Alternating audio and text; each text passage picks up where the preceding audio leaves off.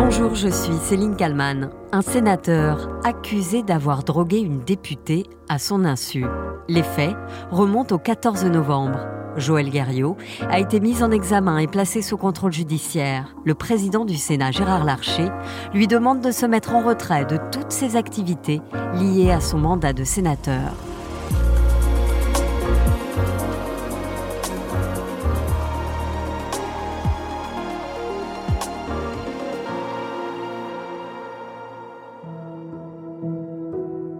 Elle s'appelle Sandrine Josso. Elle est députée Modem. Élue de Loire-Atlantique depuis 2017, elle est notamment active sur les questions d'écologie et sur l'égalité entre les hommes et les femmes. C'est elle qui accuse le sénateur Joël Guerriot de l'avoir drogué à son insu le soir du 14 novembre à Paris. Sur BFM TV, ce lundi 20 novembre, la fondatrice des Simones, un collectif qui lutte contre l'invisibilisation des femmes en politique, a donné des nouvelles de la députée. Elle est extrêmement euh, choquée, elle est en syndrome post-traumatique, c'est-à-dire qu'aujourd'hui, euh, euh, elle sursaute à chaque bruit, elle ne supporte plus la foule. elle m'a dit hier soir qu'elle dormait quand même correctement, mais qu'elle est dans une angoisse permanente. Elle peut donc pas travailler normalement. Elle a subi un choc énorme, c'est-à-dire qu'elle a eu peur de mourir, vraiment, puisque le malaise a été extrêmement violent. Et elle est également sidérée de la trahison de, ce sénateur agresseur, euh, comme elle me dit. Nous sommes le soir du 14 novembre. Le sénateur de 66 ans, Joël Guerriot, invite chez lui à Paris une députée. Ils sont amis depuis longtemps. Pascal Fontenelle-Personne, fondatrice des Simones, précise ce que lui a raconté Sandrine Jousseau. Elle a été attirée hein, euh, dans un espèce de guet-apens, parce qu'au départ c'était euh, aller au restaurant pour fêter euh, la victoire de la sénatoriale, et puis finalement c'est à la maison, donc elle, avait compris que c'était avec des gens, et en fait elle s'est retrouvée seule avec lui. Joël Guerriot sert un verre de champagne à la députée, mais très vite, Sandrine Josso se sent mal. Son avocate, maître Julia Minkowski, raconte ceci. Elle a dû déployer des forces physiques et intellectuelles monumentales pour surmonter sa terreur et s'extirper in extremis de ce guet-apens. À cela s'ajoute un sentiment de trahison et d'incompréhension totale. Joël Guerriot était un ami depuis une dizaine d'années, en lequel elle avait toute confiance. Sandrine Josso a donc la force de se traîner jusqu'à l'Assemblée nationale. Arrivée sur place, elle explique la situation à deux de ses collègues, et les secours arrivent rapidement. La première série d'examens réalisés sur place confirme que l'élu a les pupilles très dilatées et un rythme cardiaque élevé. Conduite à l'hôpital, la députée est soumise à une prise de sang et des analyses urinaires. Pas de doute, elle a bien absorbé de l'ecstasy. Or, elle explique n'en avoir jamais pris volontairement. Elle en a donc consommé à son insu. Sandrine Josso porte plainte et explique aux enquêteurs avoir vu Joël Guerriot dans la cuisine se saisir d'un petit sachet avec quelque chose de blanc à l'intérieur. L'affaire est traitée en flagrant délit par le parquet de Paris. Joël Guerriot est donc dans la foulée interpellé et placé en garde à vue. Nous sommes le mercredi 15 novembre. Mathias Tesson sur BFM TV cet homme-là. Il a 48 heures pour s'expliquer euh, de ces faits-là euh, en garde à vue. On verra à l'issue euh, de cette garde à vue l'orientation judiciaire qui sera prise. Une confrontation a lieu entre la députée et le sénateur. Et 48 heures après son arrestation et son placement en garde à vue, Joël Guerriot est mis en examen.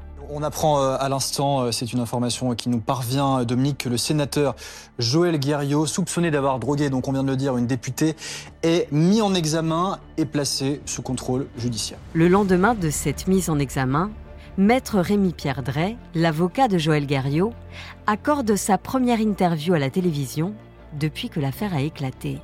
Sur BFM TV, il explique que son client vit très mal la situation. Le ciel lui est tombé sur la tête. Il récupère euh, un peu d'énergie, de force, euh, de courage, euh, de volonté de se battre auprès de sa famille. en Loire-Atlantique. Il est rentré en Loire-Atlantique? Il est rentré en Loire-Atlantique et voilà. Joël Garriot qui dit se sentir très mal vis-à-vis de la députée Sandrine Josso. Son avocat, Maître Drey. Il ne nie absolument pas que cette euh, députée du même bord politique que lui a euh, avalé une substance euh, illicite qu'il a mise dans un état euh, second. Il lui a présenté ses excuses euh, à plusieurs reprises et notamment euh, au cours de la garde à vue et au cours de la confrontation qui a eu lieu il y a 24 heures. Et voilà, il ne faut pas oublier que ce sont des collègues, ce sont des amis. Car Joël Guerriot a reconnu que Sandrine Josso avait bien consommé une substance illicite. L'avocat du sénateur part alors dans des explications pour justifier le fait que son client ait voulu absorber des substances. Joël Guerriot est un sénateur euh, qui en est à son troisième mandat. Il a fait une campagne électorale difficile, stressante. Euh, moi qui accompagne beaucoup d'élus, je sais ce qu'est une campagne électorale. C'est extrêmement euh, perturbant, fatigant, éprouvant. On prend des coups, on en donne, c'est très compliqué. Une campagne fatigante, donc, explique son avocat, qui raconte également que le sénateur était chamboulé. Il était dans un état euh, très perturbé, très éprouvé, à la fois à la suite de la campagne, mais aussi pour des raisons personnelles. Vous avez peut-être entendu parler de cette histoire de chat qui peut-être euh, vous nous surprend. a fait sourire. Vous a fait sourire, mais euh, beaucoup de Français ont des animaux de compagnie et ils sont J'en ai aussi, je attachés. les adore. hein. Et c'est un chat qu'il a depuis 20 ans avec euh, sa femme et ses cinq enfants. Ils y sont très attachés. Et c'est un chat en fin de vie. D'ailleurs, il est mort quelques heures après. Il est mort euh, mardi matin. La mort du chat, pour justifier la prise de substances. Mais pas seulement. Il a aussi rencontré dans la journée lundi un ami euh, qui était en chimiothérapie et qui n'a pas reconnu parce qu'il avait perdu tous ses cheveux et qui lui aussi est quasiment en fin de vie. Donc, il a été très éprouvé dans la journée de, de lundi. Pour toutes ces raisons, Joël Guerriot a donc eu envie de prendre des substances. Et écoutez comment il s'en est procuré. Toujours selon son avocat.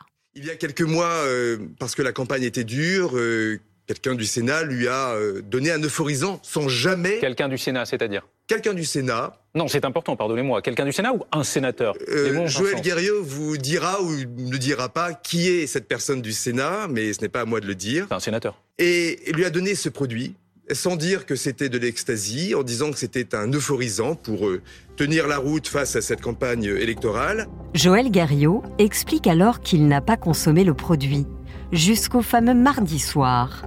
Maître Drey, avec François Gapillan sur BFM TV. Le lendemain, Avec Sandrine Josso au domicile parisien de votre client. Il ressort, j'accélère un petit peu hein, si oui, vous bien le sûr, bien sûr, permettez. bien sûr. Il ressort le même verre, comme Il par hasard. ressort deux coupes de champagne. Voilà, les mêmes que la veille. Enfin, les mêmes que la veille. Euh, il sort une fillette, une fillette de champagne. Vous savez, c'est une demi-bouteille de champagne, ça fait 37,5 centilitres. Et il sert deux verres. Et l'un de ces deux verres, malheureusement, contient au fond cette poudre. Et c'est son ami, C'est le verre de sa Sandrine collègue, Josso. qui est venu spécialement ce soir-là à son domicile pour fêter sa victoire.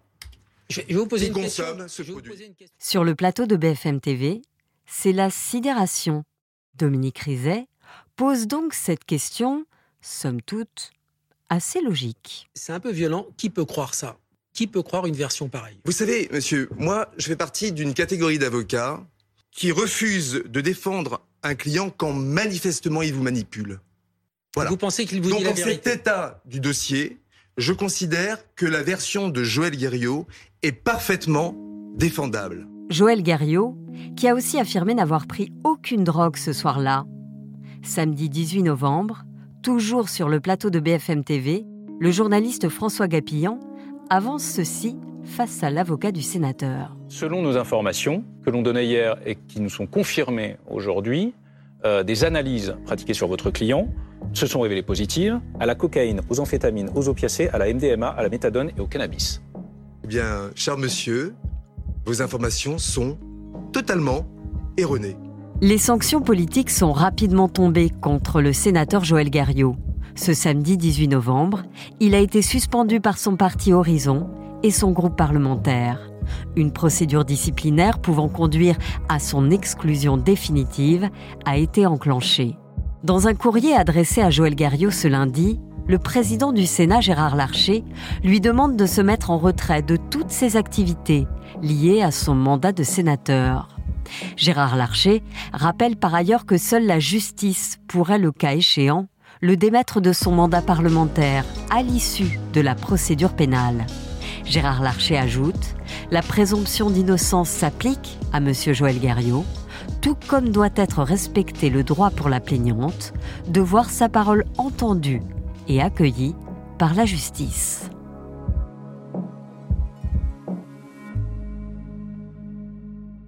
Et pour évoquer euh, cette affaire, je suis avec Guillaume Biet. Bonjour Guillaume. Bonjour. Vous êtes le chef du service police-justice de RMC et vous êtes celui euh, qui a révélé euh, cette affaire sur RMC.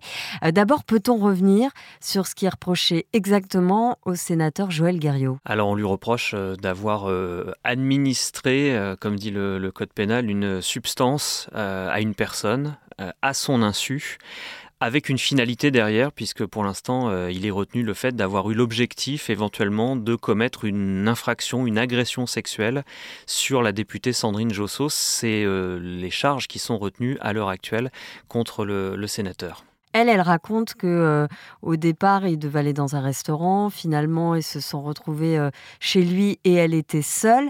Elle raconte aussi qu'elle a vu un petit sachet avec de la poudre blanche ça, elle le raconte aux enquêteurs. Oui, elle, raconte euh, une soirée euh, qui, euh, elle, lui a paru très très étrange après coup, mais y compris sur le moment. C'est d'ailleurs pour ça que entre ses sensations, son malaise ressenti après avoir bu cette coupe de champagne et ce à quoi elle assistait, un, sénateur dont elle est amie hein, depuis une dizaine d'années, mais qui était très euphorique, qui lui a fait un tour de magie et qu'elle a vu, dit-elle, sortir un petit sachet de poudre. Elle a eu à ce moment-là, euh, en marge de, ces sensations du malaise qu'elle ressentait, euh, l'impression de voilà d'être prise au piège et d'être droguée. Euh, elle se sentait très très mal. Elle dit qu'elle n'a pas voulu rester s'allonger sur place malgré le malaise qu'elle ressentait parce qu'elle a eu peur que si elle s'allongeait, peut-être il abuse d'elle et qu'elle a préféré donc prendre un taxi et partir dès qu'elle a pu. Et c'est là qu'elle se rend à l'hôpital. Elle se rend d'abord à, l'Assemblée nationale et puis ensuite elle terminera la soirée à l'hôpital où des prélèvements et des analyses sont effectuées.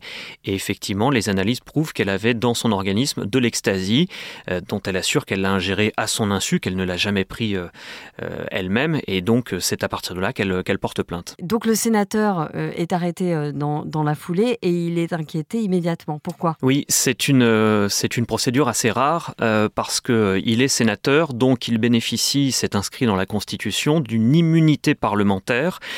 pour le placer en garde à vue, ça veut dire le privé de liberté du temps de la garde à vue. Normalement, euh, il faut demander au bureau du Sénat euh, de lever l'immunité parlementaire de cet élu. Il y a une exception à cette règle. L'exception qui, nous concerne dans cette affaire, c'est que euh, c'est une affaire en flagrant délit. C'est-à-dire que là, la justice décide qu'il faut agir tout de suite parce qu'il peut y avoir ou risque de fuite du suspect ou risque de disparition de preuves. Ça, c'est important. On est en flagrant délit, il faut agir tout de suite. Et en flagrant délit, on peut donc mettre un, un sénateur, un député en garde à vue sans avoir fait lever son immunité parlementaire. C'est exactement ce qui s'est passé dans les heures qui ont suivi la plainte. Il a été interpellé et placé en garde à vue. Et le sénateur nie tout ce qui lui est reproché. Oui, euh, alors il a une, une défense euh, qu'on peut euh, trouver un peu particulière. Elle en est tout surréaliste, sa défense. Ça, c'est, une qualification, mais elle est. voilà, il dit que c'est un accident, qu'il n'a jamais voulu droguer volontairement sa collègue députée et, amie. il dit que donc il s'est procuré ce qu'il appelle une substance euphorisante sans savoir, dit-il, que c'était de, de. Il se l'est procuré, dit-il, au Sénat. On ne sait pas encore dans quel conditions, mais ça fera aussi partie euh, de, l'enquête. Et il dit que cette, euh, cette poudre, il l'avait euh, stockée dans un verre, dans une flûte, mais que finalement il s'en est pas servi. Et puis après, malencontreusement, il a utilisé cette flûte pour servir le champagne lors de cette soirée. Et c'est comme ça que sa collègue députée aurait été droguée. Voilà, c'est sa version. En gros, j'ai pas fait exprès. Il dit que c'est un accident, que c'est une maladresse et qu'il avait pris ce produit parce qu'il traversait une période difficile, qu'il s'était procuré ce produit parce que lui dit qu'il ne l'a pas pris, euh, parce qu'il avait une campagne sénatoriale stressante, parce que son chat allait très mal. Voilà, ce sont les, les explications qu'il avance. À ce stade, ça ne semble pas avoir convaincu les magistrats qui l'ont mis en examen. L'explication du chat est quand même assez surréaliste, d'autant que euh, cet homme est un sénateur. Il a quand même pas mal de choses à gérer. C'est un sénateur, euh, c'est un homme qui est seul quand il est à Paris, euh, quand il a ses obligations au Sénat. Il dit que son chat allait très mal, que voilà, donc il avait cherché du remontant et s'était procuré ce produit euphorisant dont il ne connaissait pas la nature. il y a un problème pour lui, c'est que dans l'enquête, il apparaît que son organisme à lui porte trace, porterait trace de multiples substances MDMA, cocaïne, opiacés. Ça sous-entend qu'il se droguait souvent? Dans ses analyses à lui, il y a des traces de drogue qui ont été euh, décelées. Euh, son avocat prétend que c'est faux, euh, que ça n'existe pas. D'après nos sources et d'après nos confrères de BFM c'est exact et cette analyse est bien versée dans le dossier. Donc ça, ce sera débattu à l'instruction. Maintenant, voilà, si lui prend des drogues, il en avait chez lui, ça a été retrouvé en perquisition. C'est un élément de plus pour les juges. Il est également mis en examen, vous l'avez dit, pour usage et détention de stupéfiants. Euh, ce qui veut dire qu'une enquête va être menée pour savoir comment il s'est procuré ces drogues. De toute façon, oui, ça fait partie euh, de, l'enquête. Euh, il y avait une substance retrouvée chez lui qui a été analysée et qui est de l'ecstasy euh, et qui correspond donc à, la drogue ingérée par, par la députée Josso. lui, il a des traces de drogue dans son organisme. Donc, dans les charges qui sont retenues contre lui, il y a aussi usage et détention de stupéfiants à ce stade. Je vais poser une question bête. Est-ce que dans ces cas-là, on prend son téléphone à ce sénateur et puis on épluche tous ces messages bah, L'enquête, elle va, elle va euh, chercher de, tous les côtés. Oui, euh, ça peut être euh, rechercher les messages avec qui il est entré en contact. Il y a eu deux perquisitions qui ont déjà été menées pendant le temps de la garde à vue. Une chez lui où de la drogue a été retrouvée, une autre à son bureau au Sénat. Ça aussi, c'est assez rare. Hein. C'est pas tous les jours que la police judiciaire débarque au Sénat pour perquisitionner le, bureau d'un élu. Ça a été mené.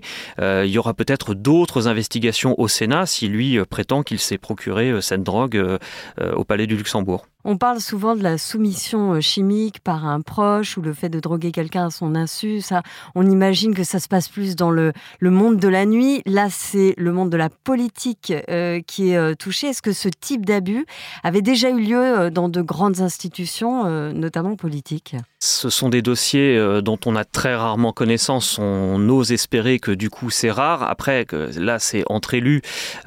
c'est difficile que ça ne se sache pas. Donc effectivement, là, cette affaire a a été euh, connu et traité euh, tout de suite, mais ça nous rappelle euh, une affaire qu'on avait appelée celle de l'affaire de l'Institut Montaigne, là où le, responsable, le directeur de l'Institut Montaigne, Laurent Bigorgne, avait procédé de, la même manière. Il avait drogué sa collaboratrice avec du champagne, avec aussi une, drogue de synthèse.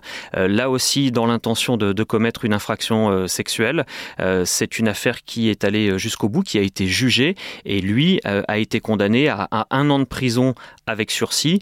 Euh, il avait fait appel de cette condamnation et puis finalement il s'est désisté de, cet appel. Donc cette condamnation est, définitive. Et là aussi, voilà, c'était dans, un monde euh, institutionnel, euh, aussi un monde politique. Aujourd'hui, que risque Joël Garriot Alors l'infraction pour laquelle il est mis en examen, c'est un délit. C'est passible de 5 ans de prison et 75 000 euros d'amende. C'est la peine maximale théorique prévue par le Code pénal. Merci beaucoup, Guillaume Bier, chef du service police-justice de RMC, d'avoir répondu à mes questions. Merci. Et merci à Marie Aimée pour le montage de cet épisode. Merci à vous de l'avoir écouté. N'hésitez pas à le commenter sur les plateformes de podcast et à vous abonner au titre à la une. Je vous donne rendez-vous demain pour un nouvel épisode.